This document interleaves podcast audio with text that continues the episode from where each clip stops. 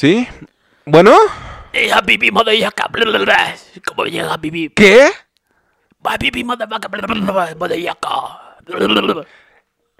Neta, Lalo, de nuevo, ya, güey. Ya te dije que tu idea de tomar un avión y secuestrarlo, haciéndote pasar por un musulmán, no va a funcionar. No va a funcionar. ¿Qué? ¿Qué, qué te dijo? No, no, no, no, no, no, no, espera, espera. No tengo la culpa yo, no, no. ¿Qué me vas a hacer con ese cuchillo? No. ¡Mi cuello! ¡No!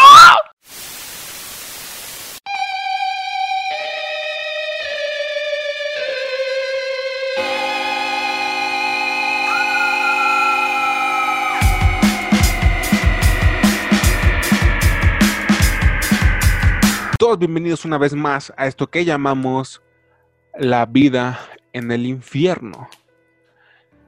Ese podcast que les transmite lo que la misma vibra que les transmitía cuando se reunían o deseaban reunirse, pues al- al- alrededor de una fogata con sus amigos para contar historias o anécdotas de terror.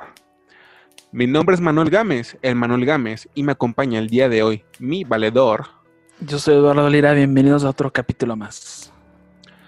Y estoy muy contento de que estén aquí, puesto a que hoy veremos posiblemente una de las historias más impresionantes y épicas de la historia de la humanidad, me atrevo a decir, la verdad.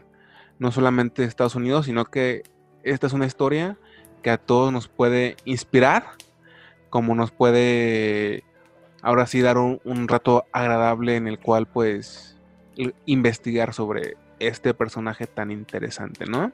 Es que es buenísima, obviamente no te va a mencionar, no, obviamente no vas a spoiler ahorita de qué va el caso, porque ya, se darán cuenta también por el título, pero este, este caso es buenísimo, de hecho es, tan bueno que ah, ahora sí que la organización del FBI le, sigue, le sigue fascinando a este personaje.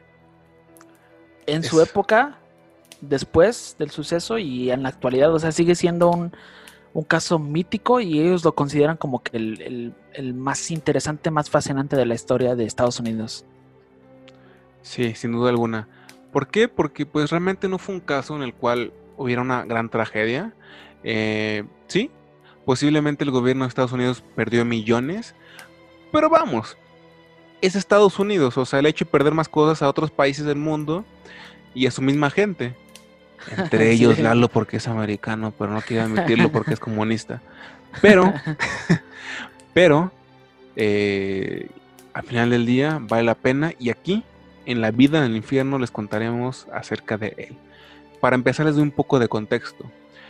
D.B. Cooper eh, no era realmente el, nombre del personaje, sino era Dan Cooper.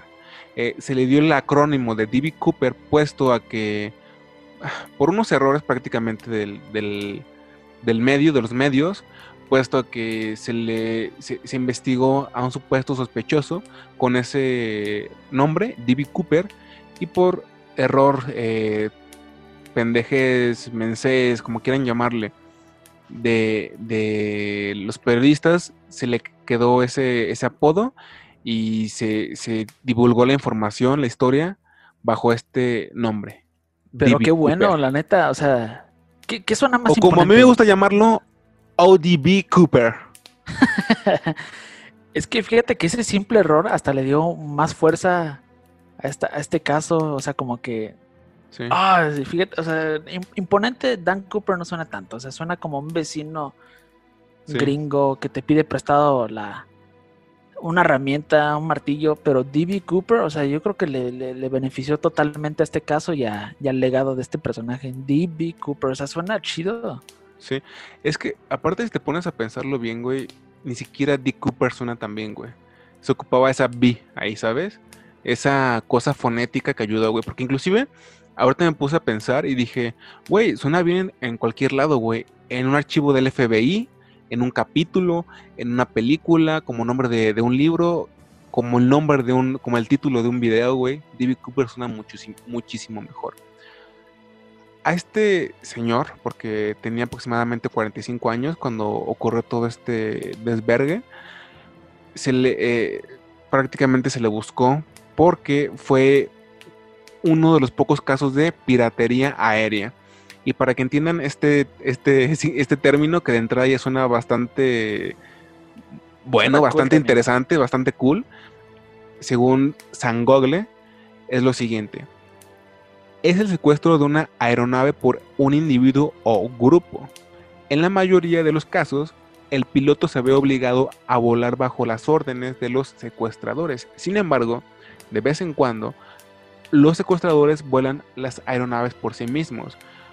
Un ejemplo muy claro sería el del 911, puesto que, como recordaremos, eh, quienes pilotaban las naves fueron pues los mismos terroristas, ¿no? Pero eso es arena de otro costal. Les cuento un poco sobre el, el inicio de la historia.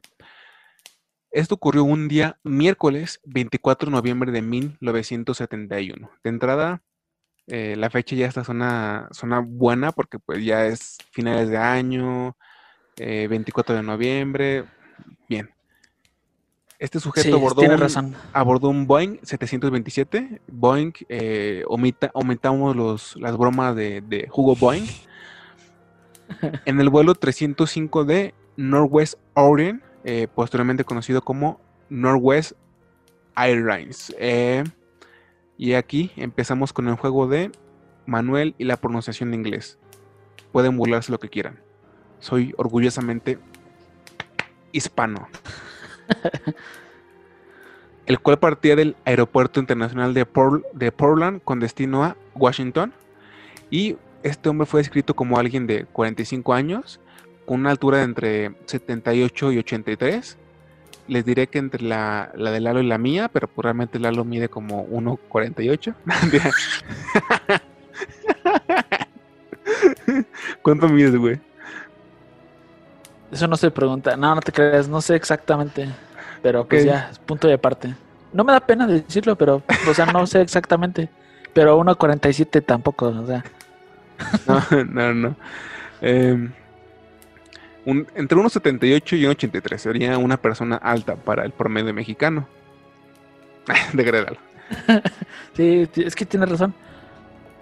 Ese día llevaba una gabardina negra, mocasines, traje oscuro, camisa blanca, corbata negra, gafas oscuras y algo que no sé qué sea, que es un alfiler de corbata hecho de madre perla. No sé qué sea lo, el madre perla, honestamente, o si sea, o si tenga un modismo más conocido en México.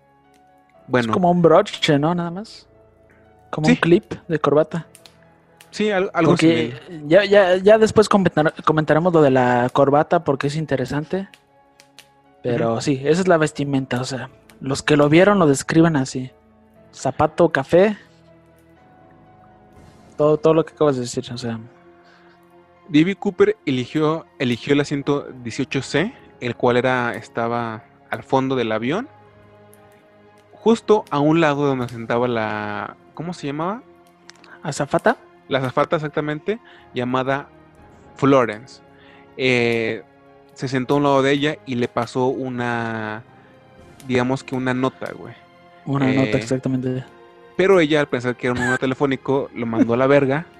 Pero eh, ella, ella recibió, digamos que eh, digamos que, la vida la golpeó con el karma, con algo que ella jamás esperó, y le dijo, oiga señorita, disculpe, eh, si le conviene a, em, leer esa nota porque tengo una bomba. sí, tengo una bomba. En ese momento yo creo ¿Te que... Imaginas a, ¿Te imaginas a D.B. Cooper? O sea, como que ya organicé todo el vuelo, ya sé dónde me voy a sentar, tengo esto, esto solo le tengo que entregar la nota y va a funcionar. Y la, zafata es como que, ah, lo va a guardar. Luego, lo, luego lo leo. O sea, debe ser como que, ah, chingada madre. Justo en ese momento yo creo que la zafata se puso, sintió un escalofrío que jamás en su perra vida había sentido. Y al leer la nota decía, tengo una bomba en mi maletín. Así, güey, para reafirmarlo. En este. La usaré si es necesario. Quiero que se siente junto a mí. En la nota también pedía de rescate 200 mil dólares. Y decía que si no cumplían las demandas, pues eh, haría estallar el avión. Así que la azafata fue con el capitán, el, piloto se llamaba William Scott, el cual contactó con el tráfico aéreo de Seattle, Tacoma, eh, Seattle, que, que, aprendí a pronunciar gracias a series como Drake y Josh, quienes eh, a su vez se pusieron en contacto con, con, el, eh, con, con el FBI, quien a su vez se puso en contacto con el presidente de Northwest Oren, un tal Donald Nirop. Eh, Scott pidió que la azafata volviera ah, al lado del secuestrador, a lo cual yo creo que la azafata fue como, puta madre, me estoy cagando. Ella volvió eh, al lado de Cooper y eh, obviamente se tenía la sospecha, ¿no? De si realmente tenía una bomba o simplemente era un loquito, ¿no? Que quería volar todo en mil pedazos. Al Cooper darse cuenta de eso, pues digamos que hizo notar que sí tenía una bomba, güey. Creo que fue como de, a ver, hija de puta, primero batallé contigo para, para nota y ahora para esto. Mira, echa un vistazo y lo cierro de nuevo. Ya viste que tengo una bomba. Pero se me hace increíble porque donde yo leí, o sea, D.B. Cooper sí le muestra el maletín, o sea, sí le abre el maletín hasta antes de que la zafata llegue a tener contacto con el piloto. Entonces ella ya lo había visto. Eh, sí, sí, sí, sí. Yo... Y te digo porque se describe el maletín como el clásico maletín de película de espías con bombas. O sea, los. O sea, ya, ya sabes, la bomba roja. Así como en cilindros. Así, así era. Pues, pues quién sabe, güey. Puede que, dado este. Dado este caso, güey, dado esta noticia, posiblemente se popularizó y de ahí en adelante mucha gente lo ocupó en películas, series, etcétera, ¿no? Pero pues sí, como tú dices, se, escribe un maletín normal, de oficinista, como el que sale en Pulp Fiction, ¿no? Al, final del día, güey. Este clásico maletero. Ok. Eh, entonces el avión empezó a sobrevolar una zona llamada Puget Sounds, eh, al parecer un estrecho marítimo, y en lo que todo esto ocurría, en lo que el, avión estaba dando como la vuelta haciendo tiempo, el FBI se encargó de eh, sacar pues ahora sí que el dinero adecuado de un banco, impresos, y aquí cabe que pongan atención, puesto que el FBI se encargó de que tuviera ciertas características para que fueran rápidamente identificables. Eh, principalmente impresos en el 69, con número de series empezando con la letra L, emitidos por el Banco de la Reserva Federal de San Francisco. Asimismo, los agentes pasaron rápidamente los 10.000 billetes de 20 dólares por un dispositivo record, record DAC para crear una fotografía en microfilm. Esto obviamente para posteriormente cuando el secuestrador dijera, ok, quiero comprarme un Red Bull. Alguien dijera, que tenemos, motherfucker. Aquí eh, debo admitir que la, por lo menos eh, Estados Unidos, es muy bueno en esto, güey. O sea, estuvo muy cabrón, güey. Estuvo muy, muy cabrón, güey. Mientras todo esto ocurría. a nosotros nunca se nos hubiera ocurrido. es que. Ay, güey, es que nosotros. Puta, güey, es que México. Ay, México. México. Ok. Mientras todo esto ocurría, imagínense una escena donde el FBI, agentes, eh, la, eh, la, ¿cómo se dice, güey? E, el aeropuerto, todos los implicados están en chinga, güey, buscando los billetes, güey, contactando con seguridad, con gobierno, güey. Pues Cooper está en el avión tomándose un cóctel Bourbon Whisky con soda de limón porque ofreció pagar. Güey, ¿te imaginas eso? ¿Cuánto te debo? No, se preocupe, señor. No, no, no debe nada. Junto a él estuvo mucho tiempo una tal Tina, eh, sobrecargo, la cual describió el sujeto como una persona agradable y lo suficientemente considerable, puesto a que pidió que le dieran comida a toda la tripulación. Curiosamente, los, el FBI describió al sujeto como alguien obsceno y que usaba malas palabras. Y esto me puso a pensar en muchas cosas. ¿Realmente lo, habrán hecho adrede? O sea, que el FBI haya querido dar esa imagen del sujeto. Tal vez para que más gente pusiera los ojos sobre él? ¿O tú crees que, que sí haya, si tuvieron fundamentos para decir eso? Porque pues, o sea, entre los testigos y el FBI...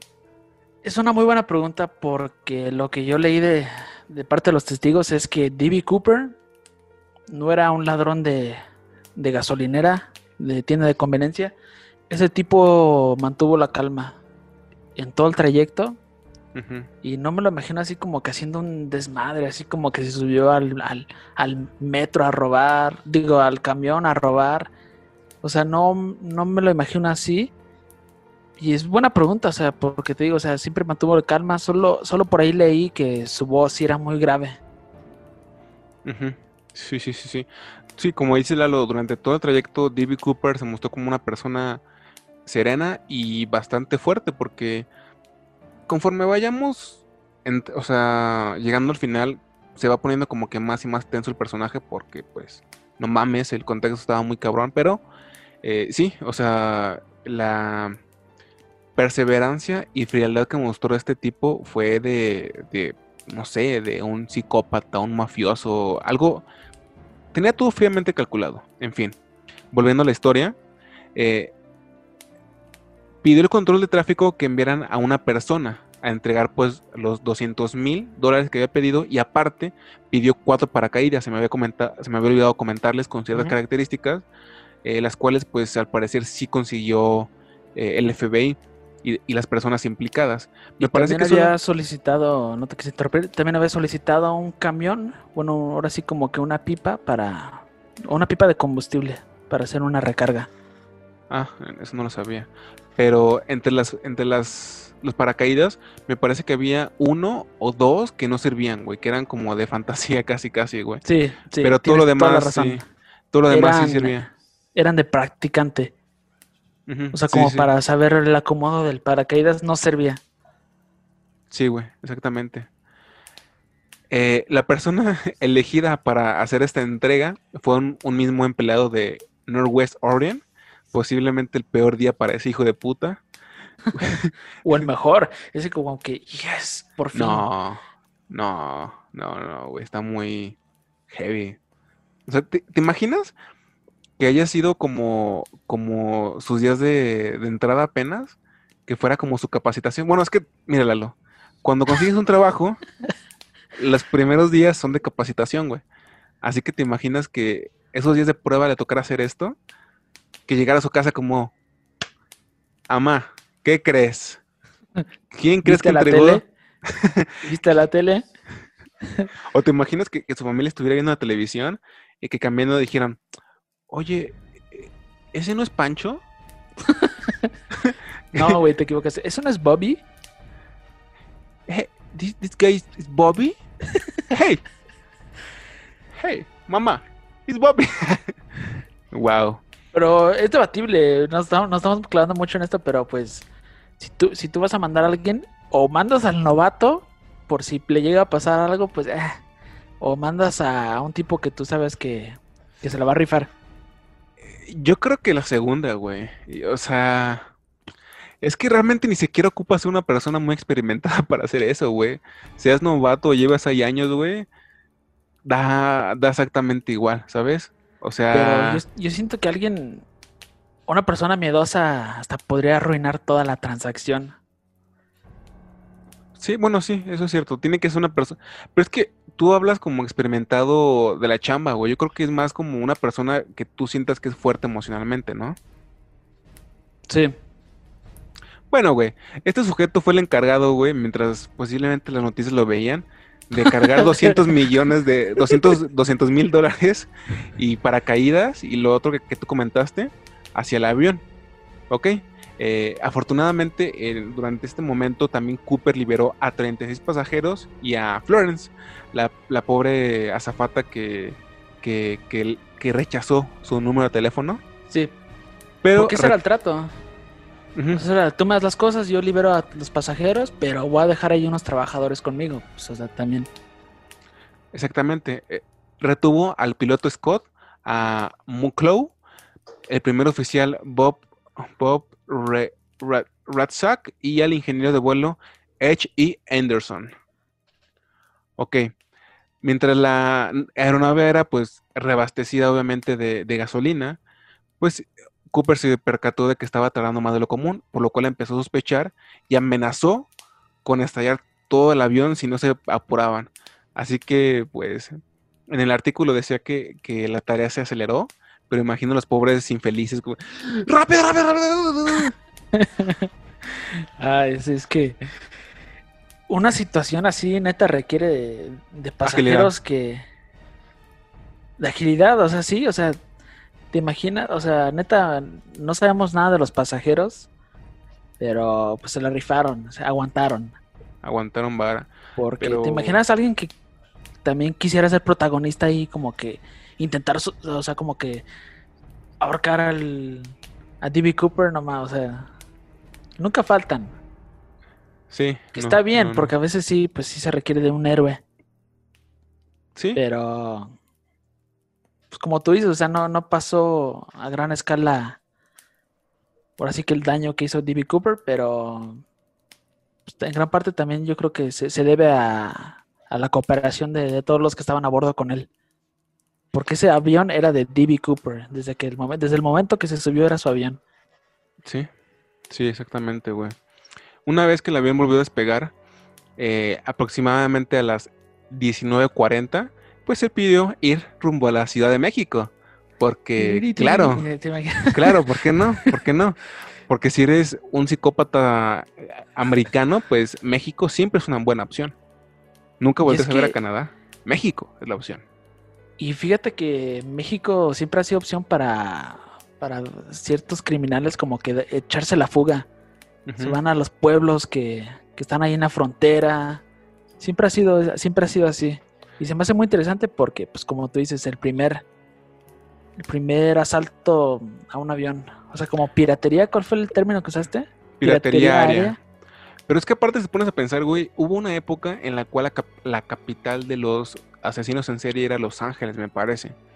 Güey, ponte a pensar que si alguien se quería fugar, güey, México estaba a la vuelta de la esquina. O sea, han de ser máximo, máximo tres horas de Los Ángeles a, a México, güey, a Tijuana, ¿sabes? O sea, no es nada, güey, realmente. Y también, o sea, para, para los criminales que, que se iban de fuga, realmente no por homicidio, pero por robo o algo así. Y te estoy hablando de en los, en los, en la década del 10, de los 20, o sea, de. Texas, pues Sí. iban a, a Juárez. Es muy Exactamente. legendario eso. Exactamente. Y como tú dices, eran tiempos en los cuales no era como hoy. Yo creo que era 10 mil veces más fácil cruzarse tanto para gringos como para mexicanos, ¿sabes? O sea, México, mexicano a Estados Unidos, eh, gringo a México. O sea, súper, súper fácil. Inclusive si buscan en internet, hay una foto muy interesante, no sé de qué época. Estoy seguro que antes de los 60 donde se ve a personas jugando voleibol, pero la lo que funge como la parte esa que va al medio, güey, para ¿La jugar voleibol, es la, es la, la pared o, el muro que había entre México y Estados Unidos, güey, porque pues era tan bajo en aquel entonces que pues era posible jugar ahí voleibol, güey. Pero bueno, cosa de, de otro costal, ¿no? Ok. Eh, estuvieron discutiendo mucho las rutas, las rutas que deberían tomar. eh, se plantearon varias, varios escenarios. En aquel entonces, todo jugó a favor de D.B. Cooper, excepto el clima. Así que al final decidieron que era mejor ir a Reno, Nevada, en donde se reabastecerían nuevamente de, pues de la, esta cosa, gasolina o lo que ocupen los, los aviones. Que supongo que hacer eso, ¿no? Como gasolina o algo parecido. Sí. Inmediatamente después del despegue, eh, Cooper pidió a Muclow, quien había estado sentado junto a él, que volviera a la cabina y permaneciera allí. Eh, esto lo hizo obviamente porque ya estaba dando como los primeros movimientos para poder salir del- de la aeronave lo más rápido posible. Hacer su gran salto. Ujú, Inclusive la sobrecargo vio al secuestrador atando, atando a, a algo a su cintura. Momentos más tarde, en la cabina, la tripulación pudo observar una luz intermitente indicando que Cooper intentaba abrir la puerta trasera de la aeronave a través del interfón y a través del interfón Scott, como si todo se alineara a favor de, de, de D.B. Cooper. No sé si, es, es que yo hasta me imagino que Scott como que se encariñó con él, como que era una relación como de amor-odio. Le pregunta, ¿hay algo en lo que, en lo que pueda, lo que pueda hacer por, hay algo que pueda hacer por ti, por, por él, por, por usted, señor Cooper? A lo cual él responde, no. Entonces, Esa relación está muy chida. Entonces la tripulación empezó a notar un cambio de presión en la cabina. Cooper por fin se había despedido de la aeronave, abierto la compuerta y saltado del avión. El FBI cree que saltó, el salto se realizó aproximadamente a las 8.13 pm sobre el suroeste del estado de Washington, ya que a esa hora las escaleras traseras se sacudieron posiblemente en el instante en que abandonó la, aeronave. En ese momento el avión estaba volando a través de una tormenta y la nubosidad impidió ver el suelo. Inclusive los aviones caza F-106 que seguían la aeronave no se dieron cuenta del salto del secuestrador. Eh, una vez que, el avión eh, aterrizó en Reno a las 10:15 aproximadamente, prácticamente todos los agentes se subieron en chinga al avión buscando pistas, huellas, lo que fuese pero, ¿qué crees, Lalo? No hallaron nada. O por lo menos nada, que realmente fuera claro respecto a esto. Desapareció. Y ahí, empezaba ahora sí que el gran reto, ¿no? Sí, ahí empezaba el gran reto porque se hizo un esfuerzo de proporciones bíblicas eh, de la búsquedas aéreas, terrestres, en un área de 73 kilómetros cuadrados. No se encontró ningún rastro. Eh, la velocidad del avión, la diferencia de altitud y la, incertidumbre, y la incertidumbre del momento del salto dificultaron la determinación del punto exacto de aterrizaje. Se creía que probablemente no había cómplice por todo el contexto y después de, de seis semanas, o sea, que son casi dos meses, la búsqueda no rindió ningún resultado y se cree que no se sabe a ciencia cierta dónde pudo haber aterrizado D.B. Cooper y también se cree que posiblemente pues murió en el salto porque las condiciones climatológicas no le favorecieron absolutamente en nada. El FBI empezó a arrastrar los billetes, los 10.000 billetes que, que, güey, suena una, una puta locura que solamente Estados Unidos, tu nación, pudiera hacer, ¿sabes? Pero sin embargo no se encontró nada al respecto. Fue hasta el 78, aproximadamente siete años después de lo ocurrido, cuando un cazador encontró una pancarta con instrucciones para abrir la puerta trasera de un Boeing 727, el cual se dice que pues, fue ocupado por, por Cooper. Y el 10 de febrero de 1980, un niño llamado Brian Ingram encontró 5.880 en billetes semi destruidos que pues sí, resultaron ser los billetes que se dio en parte a D.B. Cooper. Eh, esto fue una historia muy bonita, una subhistoria muy bonita, puesto que el dinero se dividió entre Brian Ingram, un niño de 8 años que cuando se dividió ya no era tan niño, ya era un adulto me parece, adulto joven, como Lalo y yo. Sí, como nosotros. Como nosotros, los chavos. y entre Brian y otros sujetos, ¿no? Y ahí implicados aquí es cuando entramos a la verdadera carnita, ¿no? A, la... maciza. Claro. Sí, es que está increíble este caso. El primer sospechoso que les quiero comentar es John Lees. Eh, realmente no entiendo muy bien por qué se puso como un sospechoso tan notable, puesto que sí, era una muy mala persona, puesto que en el 71, escasos meses después de lo, que, de lo ocurrido con Cooper, asesinó a su familia y al parecer robó 200 mil dólares de, su mamá, o no sé muy bien de, qué familiar suyo. Y era, tenía rasgos muy parecidos a Cooper, sin embargo, posteriormente FBI lo descartó completamente como un sospechoso. O sea, fue una persona que simplemente compartía rasgos de él, pero pues realmente yo también creo que es muy poco probable de que, de que haya sido él es que hay que tomar en cuenta, antes de que continúes con lo otro, que se descartaron muchas personas. Porque creo que sí se esperaron como 241 personas como el sospechoso, como D.B. Cooper, pero realmente terminaron como que cerrando el círculo a unas 20. Sí. Pues, güey, ten en cuenta que los sospechosos tuvieron que hacer varios porque, pues, inclusive el nombre por el cual se le conoce al personaje es dado por un sospechoso más, ¿sabes? O sea, no sé qué decir al respecto, pero bueno, continuando. Richard McCoy Jr. Este posiblemente es también otro sospechoso muy interesante. Yo tampoco creo que sea él, pero sin embargo hay una cosa ahí bastante llamativa. ¿Richard McCoy? Richard, Richard McCoy Jr. O sea, tú, no, o sea, tú ya lo estás descartando. No, no, no, o sea, yo sí creo que no fue él, güey, pero, Es que es pero sí es muy interesante, güey. Es que es interesante, ¿sabes por qué? Richard McCoy es el sospechoso favorito de varios agentes del FBI que trabajaron en el caso. O sea, muchos piensan que D.B. Cooper era. Si, si era alguien de los sospechosos que ellos tenían, era McCoy. Sí, o sea, lo entiendo, pero. Puta, güey, es que. Ahorita diré mi, mi opinión, pero. Primero, para darle contexto a la gente. Este sujeto, el 7 de abril del 72, abordó el vuelo 855 de United Airlines durante una escala de Denver, Colorado, y demandó práctica- prácticamente lo mismo: cuatro paracaídas y 500 mil dólares. Eh, este sujeto se salió con la suya, sí le dieron lo que pedía y todo, pero pues no fue tan listo como Cooper. Dejó sus huellas y lo identificaron, ¿no? Em, fue. ¿Tienes otros datos de, Sí, sí. de? Sí, fue, él fue señalado por un compañero o amigo suyo, al cual Richard, eh, muy estúpidamente, como, como afortunadamente, no sé si decirlo así, ocurre con mucha gente así, eh, como que se lo dijo a su compa en plan de, no, güey, yo pediría 500 mil dólares. Se fue, se vio muy tonto Cooper al pedir esa cantidad.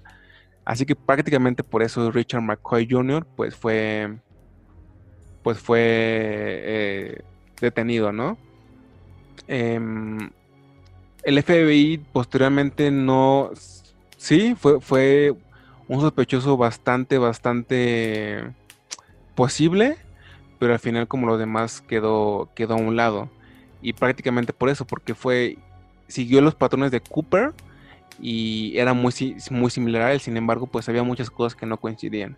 Sí. Y yo creo que no fue él porque realmente en ese año varias personas trataron de hacer algo similar. Y yo creo que él fue una de las personas más inspiradas al final del día por este sujeto, que sí tenía cualidades que había, había adquirido por su experiencia, pero pues no sé, a mí no sé, simplemente no, no intuyo que, que haya sido él. Es que aquí tengo otras similitudes porque hay, o sea, hay gente que sí se engancha mucho con Richard McCoy y te, te las leo. Obviamente, como tú dices, secuestró un avión, pero también era un Boeing 7, 727 Ah, sí, que, que también saltó de la parte trasera, o sea, en la misma puerta. Como tú dices, o sea, él pidió cuatro paracaídas. La gente que estuvo presente en el, en el robo de McCoy dicen que también siempre ma- mantuvo la calma y que al inicio también pasó una nota a la azafata y Sí. ambas compartían ciert- ciertos, ciertas similitudes las notas porque en ambas venía la frase no funny stuff, o sea, como que no, no, no hay rodeos, no jueguen. Otra cosa también interesante del caso de McCoy, esto se tiene registrado, pero mucha gente dice que sí es bullshit, o sea que es falso, porque según el agente del FBI, Russell Calam, dice que la familia de McCoy identificó un objeto dejado en el avión de Cooper, que era un como que un pin universitario, que se encontró en el, en el, en el avión que secuestró Cooper, que le pertenecía a McCoy Ok. pero nunca realmente se llevó como algo público, como un archivo público. Pero eh, fue algo que se le, se le comentó a, la- a varios agentes del FBI, pero, o sea, realmente yo creo que es más falso que nada. Pero tú sí pues, crees que haya sido él, güey? ¿O tú sí lo ves como... ¿Tú sí crees que haya sido él, güey? Es que esta, nos vamos a dar cuenta que este caso de D.B. Cooper como que tiene altos y bajos, piensas esto, pero luego empiezas a pensar otra cosa. Por ciertos momentos yo sí pensé que Richard McCoy era, era el sospechoso número uno por las similitudes de, ahora sí que de- del, del hijack del avión y el que hizo Cooper se parecían mucho, pero yo creo que eso, eso de, de que encontraron un pin se me hace falso y yo, yo lo empezaré a descartar más por eso. Yo, Pero tampoco. no sé, güey. Todo, todo mi, mi ser me dice que no fue él, güey. Que fue un tipo que hizo lo mismo, güey. Pero no, güey. Siento que si fuera D.B. Cooper se, se pendejó demasiado. Y no creo que D.B. Cooper fuera capaz de algo así, güey. Porque si habláramos de que realmente fue, fue él, fue McCoy. yo creo que le hubiera gastado el dinero casi, casi que enseguida, güey. Lo hubieran identificado, güey, rapidísimo, güey. Cosa que no ocurrió, güey. Y nunca has escuchado que, obviamente, los ladrones generan, no importa el rango de ladrón que seas, pero generas como que cierta adicción a, robar. O sea, porque ya lo hiciste una vez, déjalo intento otra vez, y así como que vas, vas, vas jugando así hasta que te capturan. Y siento que lo que hizo D.B. Cooper él en su cabeza, nunca, nunca vamos a saber, pero yo siento que él en su cabeza dijo, esto nada más lo voy a hacer una vez en mi perra vida. Sí. Sí, güey, es que se supone que mm, tu cerebro saca muchos muchas sustancias, güey, ¿sabes? Dopamina, serotonina, estas cosas. Y pues obviamente eso se vuelve como adictivo. Es como la gente que hace stand-up comedy, güey. Te gusta tanto el efecto, güey, que causa una risa, güey, eh, los aplausos los aplausos, que persigues ese mismo sentimiento cada día más y más y más, y quieres que sea cada vez más grande, güey. Es como una adicción, pues. Y tienes mucha razón en eso. Yo creo que D.B. Cooper, si realmente existió, si realmente fue una persona, era un tipo, pues, pues fuera de serie, la verdad. Ok, pasando al próximo sospechoso. Él era Dwayne Weaver.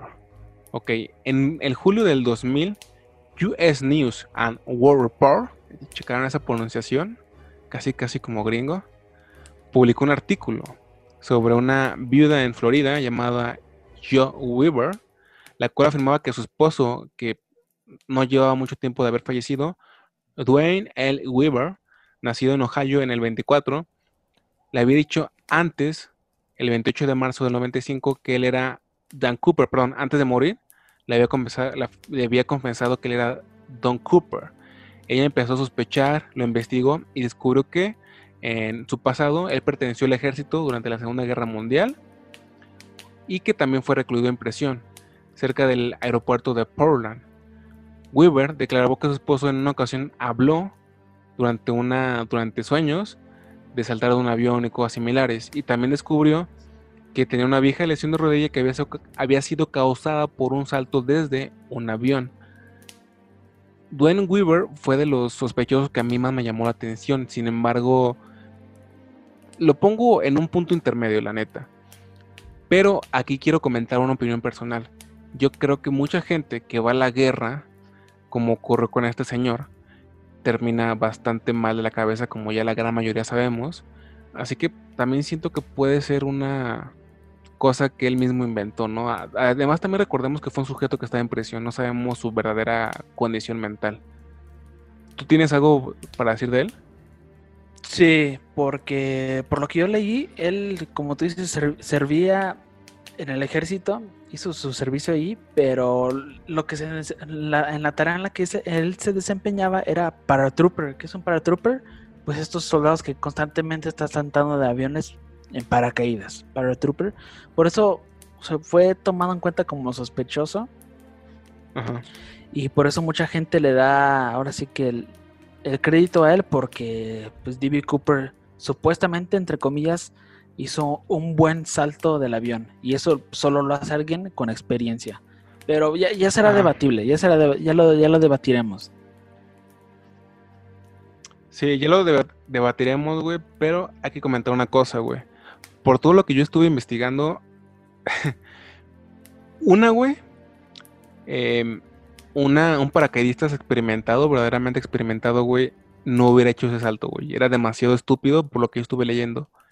Y dos, se hubiera percatado que uno de los paracaídas, o más de uno, pues realmente pues no servía para lo que, para lo que él, él quería o cuál era su tarea.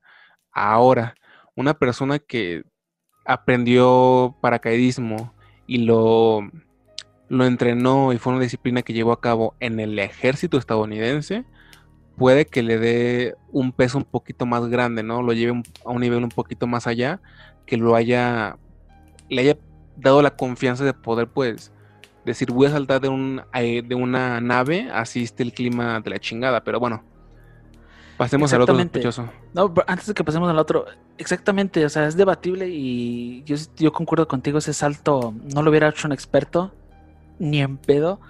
Y eso también le dio ahora sí que vida a, la gente que realmente piensa que, ese tipo era D.B. Cooper, porque mucha gente dice, pues obviamente, si este tipo es un experto, le va, le va a hacer querer creer a las, a las autoridades que el DB Cooper que saltó del avión no tenía experiencia como paracaidista, porque el, ahora sí que el salto fue muy arriesgado.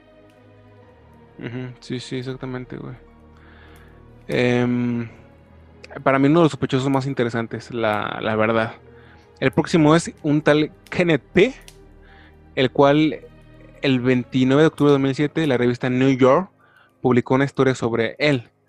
Este fue identificado por una firma de investigadores, la cual se llamaba Sherlock Investigations, eh, que ya suena bastante, gente que tiene bastante pasión ¿no? por esto de la investigación, así como la tiene la vida en el infierno con los podcasts, el cual identificó a este sujeto, el cual era un ex paracaidistas militar, había trabajado en una aerolínea y además vivía en Washington, el cual obviamente conocía el terreno, pero también bebía bourbon whisky, fumaba y sus rasgos faciales eran similares a los del retrato robot. Eh, posteriormente a lo ocurrido con el, con la, el secuestro de esta nave, este sujeto, Kenneth P., compró, una, una propiedad con efectivo al instante, ¿no? Sí.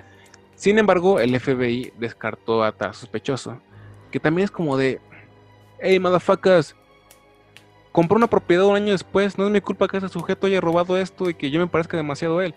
Pero... También algo, chistoso de Kenneth, que como el caso anterior que acabas de mencionar, él ya cuando estaba ahora sí que en, en, sus últimos respiros, le dijo, no sé si a su esposa o a su hijo, le dijo, hay algo que te tengo que decir y que debes de saber pero no te puedo decir. Y se murió. Por eso también fue como que, ahora sí que encender la mecha. Pero es que, mira, güey, aquí hay dos cosas que quiero comentar. Una, creo que si compras una, eh, una casa en Washington, güey, donde ocurrió todo este, toda esta problemática, con los billetes que te dio el FBI, yo creo que te identifican en cuestión de segundos, ¿sabes? O sea, sería demasiado obvio, ¿no? Y dos, em, pues, o sea, güey, yo siento, yo sí pondría un tele de juicio, güey, la veracidad de esta firma de investigadores, porque casi, casi suena, no los conozco, no sé de verdad, pero casi, casi suena más como un club de, de investigadores. No sé, güey, no sé, güey. Sí, sí, sí, y, luego es como de esos, esos clubs que, que como a los cinco años ya, ya desaparecieron. Pero qué hijo de puta, ¿no? Este Kenneth. O sea, decirle eso a tu familia. Hay algo que te tengo que decir y debes de saber, pero no puedo. O sea, no manches. Sí, sí, se le hubiera caído ya, ¿no? Porque tal vez ni era tan una cosa tan grave, ¿no? Tal vez, no sé, güey. Si tal vez le iba a decir de niño, tuve una botarga de Simi. Pero pues no, nunca lo sabremos porque, ¿sabes? Y aquí vamos con el último sospechoso que no estoy diciendo que haya sido él. Y puede que no haya sido. Pero me llamó mucho la atención. Y es casi casi de esos personajes que durante las series policíacas de detectives termina siendo él. Aunque nadie lo cree. Su nombre era William Gossett. El 4 de agosto de 2008, The, Canadian Press reportó que un abogado de Spokane, Washington, creía que el dinero del rescate estaba resguardado en lo que sería una caja de seguridad en un banco de eh, Colombia Británica, Vancouver, bajo el nombre de William, Gossett, un profesor universitario de Eugene, Utah, que había muerto en 2003. Este sujeto dijo que la apariencia de, la apariencia de Gossett coincidía con la de los retratos de Cooper.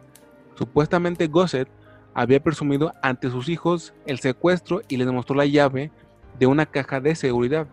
Decían, decía que Gossett confesó el crimen a dos personas, lo que sería un abogado y un juez, y aparte su hijo también creía firmemente que su padre era el secuestrador.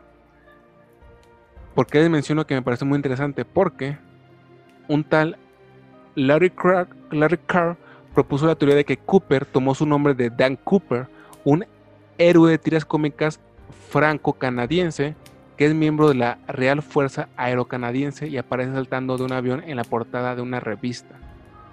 Oh, está chido. Él era William Gossett y, y me parece muy interesante porque es la primera vez que vemos a un canadiense malo. Y realmente no tan malo, pero... Sí, fíjate que... Y no tan malo, sí, eso es lo que te iba a decir. No tan malo. De hecho, Eso está tiene- loco, lo del cómic. Tiene mucho sentido, ¿no, güey? Que, que haya sido un canadiense, güey. Porque solamente una canadiense, güey, en medio de un secuestro, güey, propone pagar por su whisky y que le den de comer a la tripulación, ¿no? Sí, la neta sí, solo un canadiense, pero eh, canadienses, yo sé que también son unos hijos de unos hijos de puta. Pero eso Ok, del cómic está ¿Hay algo chido. que quieres decir de tú contra los canadienses? No, pero pues o sea, yo siento que tienen mucha reputación de ser buena, buenas ondas, pero nadie es así, realmente nadie es así como país. Estás defendiendo, estás defendiendo, estás hablando de tu lado gringo, ¿verdad? De seguro. No, pero o sea, vamos, o sea, ¿cuál Surgió tu lado realmente- americano, ¿verdad? No, hombre. América se caga en Canadá. Ay. no, pero ya regresando al tema de América, no te creas. Pero ya regresando al tema del cómic, eso se me hizo bien interesante. Eso será como el, el mejor easter egg de la historia. Me O sea, Marvel, bastante- Marvel no se pudo haber ideado ese, ese, ese, easter egg. La neta Es- sería muy chido. Es que mira, mi lógica es que lo más seguro. Yo, mira, yo tengo tres teorías, güey. ¿Ok? Que, que las tres puede que sean muy desquiciadas. La primera es la más, logi- la más loca, que realmente estuvo implicado alguien directamente de los Estados Unidos para las razones que hayan sido. Desde conseguir el dinero como pantalla de humo. ¿Bien? La segunda es que haya sido este sujeto. Porque me hace mucho sentido, güey, que, que sigan sin aparecer el dinero restante.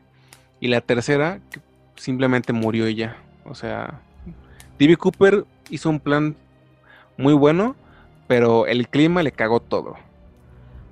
Es, es bueno que dices eso porque yo escuch- he escuchado esto de varios interesados de- del tema y dicen que D.B. Cooper fue un maestro hasta que tuvo que saltar del avión. O sea, realmente como que había ideado este gran, gran plan, el robo de la, del, del siglo, pero Sí. ya cuando se tuvo que poner el paracaídas ya no supo qué hacer. Y me acaba de surgir algo más en la cabeza, güey. ¿Qué tal? Una, pudo haber pedido cuatro paracaídas para que hiciera una maniobra increíble, ¿sabes? Fuera de serie. Que se fuera, que se fuera a un punto que nadie. No, hablo en serio, güey. Que se fuera a un punto que nadie esperaba que se fuera. O dos, güey. Que pidió cuatro paracaídas porque sabía que a huevo, güey. Mínimo uno tenía que servir, güey. Y él lo supo, güey. Hasta el final, güey. Sí, sí, eso, en eso sí estoy de acuerdo. Eso sí estoy de acuerdo. Ah, otra cosa que también antes de que se nos pase comentar, te, te lo, hago, te lo hago como pregunta. ¿D.B. Cooper tenía cómplice? ¿Tú qué crees? Mm, mm, mm, mm. No, no creo. Sí, muchos dicen que realmente no tenía cómplice y lo que ahora sí que respalda un poco esa, esa teoría es que cuando salieron de Seattle y hicieron el rumbo de, de Reno, Nevada, hacia la Ciudad de México, pues ahora sí que él le dio toda la libertad al piloto de tomar cualquier ruta para llegar a la- al Distrito Federal. Y eso para muchos sustenta esa teoría de que pues realmente D.B. Cooper si hubiera tenido un cómplice le hubiera sugerido una ruta al piloto. Para Pero eso, eso me pone a pensar mucho, güey.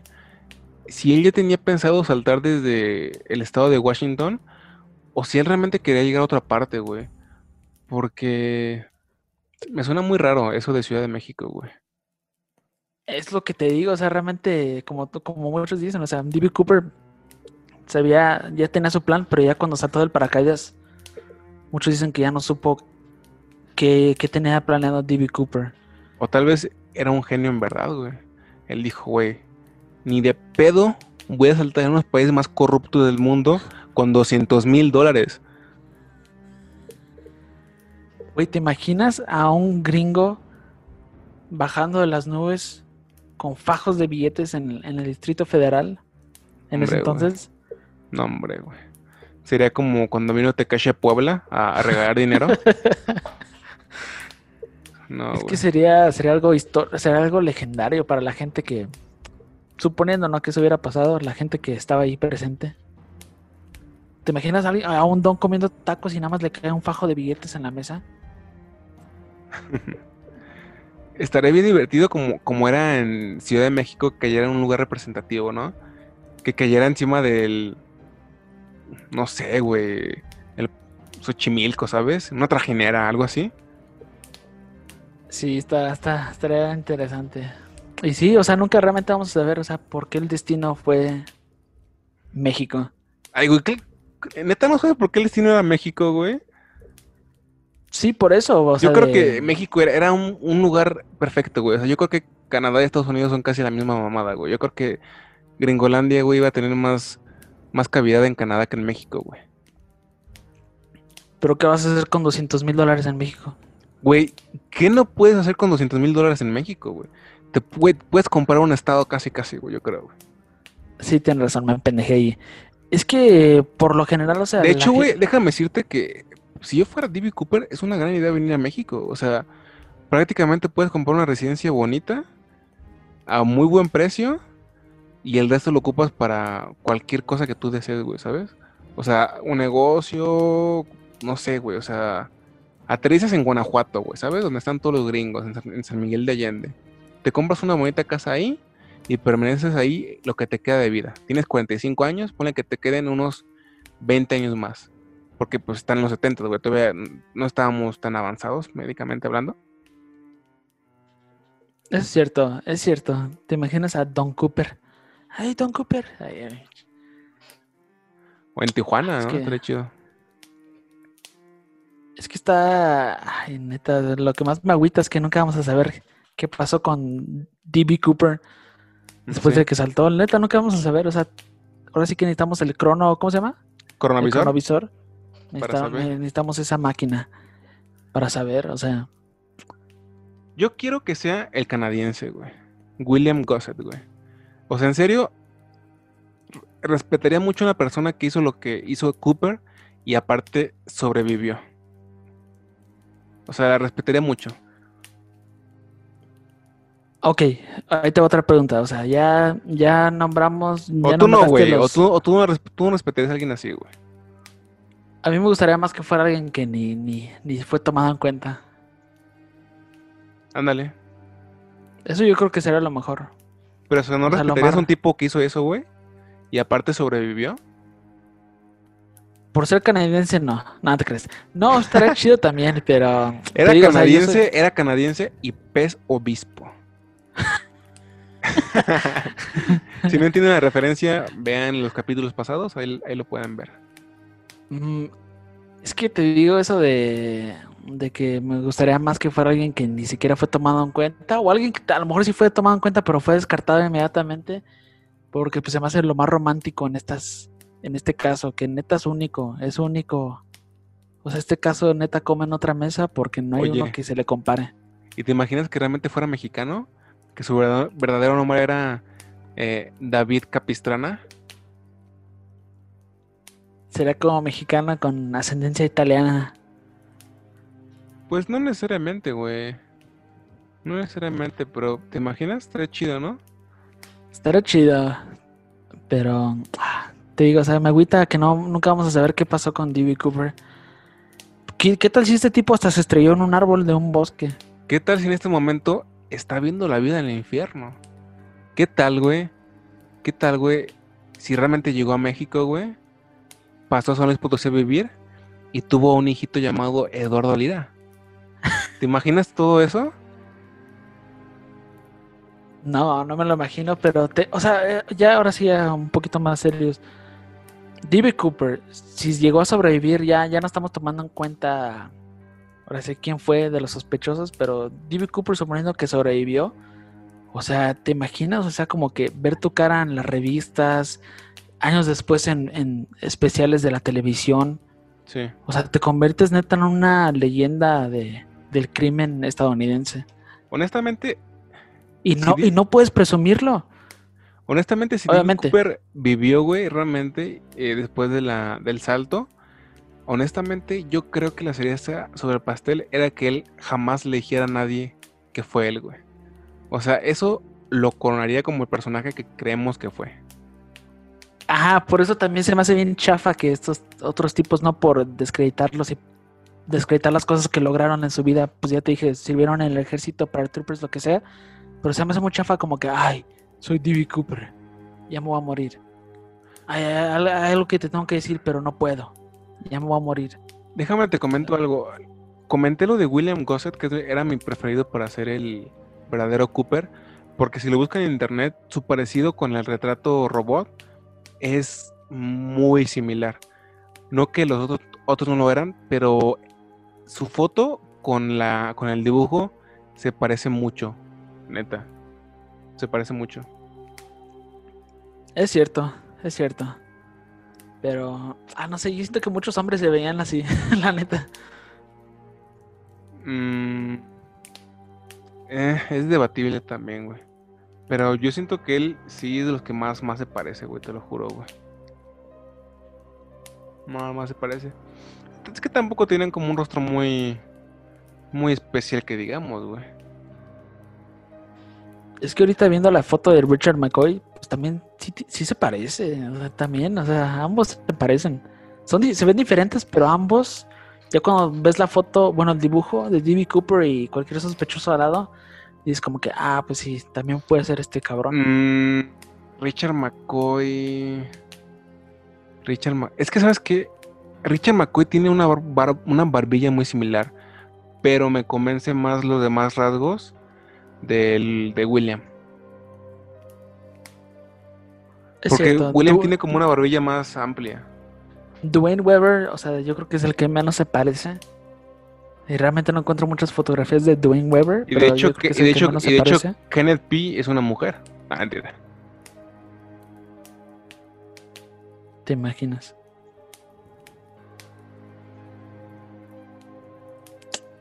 Está loco. O sea, neta, o sea, sí se parece mucho a Richard McCoy y ahora sí que William Gossett. Es que hay algo de William Gossett que no me, no me convence. Por eso quiero que sea él, güey, porque es, es el personaje perfecto para que sea, ¿sabes? Sí, como tú dijiste, o sea, sería un tipo que sale en la televisión y termina siendo el tipo. Sí, güey, exactamente. Bueno amigos, hemos llegado al final del capítulo. Eh, desde la primera vez que escuché sobre D.B. Cooper quedé bastante, ¿cómo decirlo?, seducido por este personaje. Me pareció muy interesante.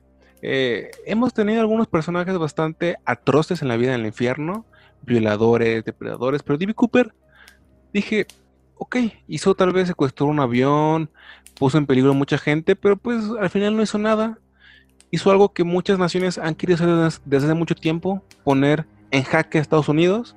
Lo hizo él, fue en los 70 ya pasó mucho tiempo.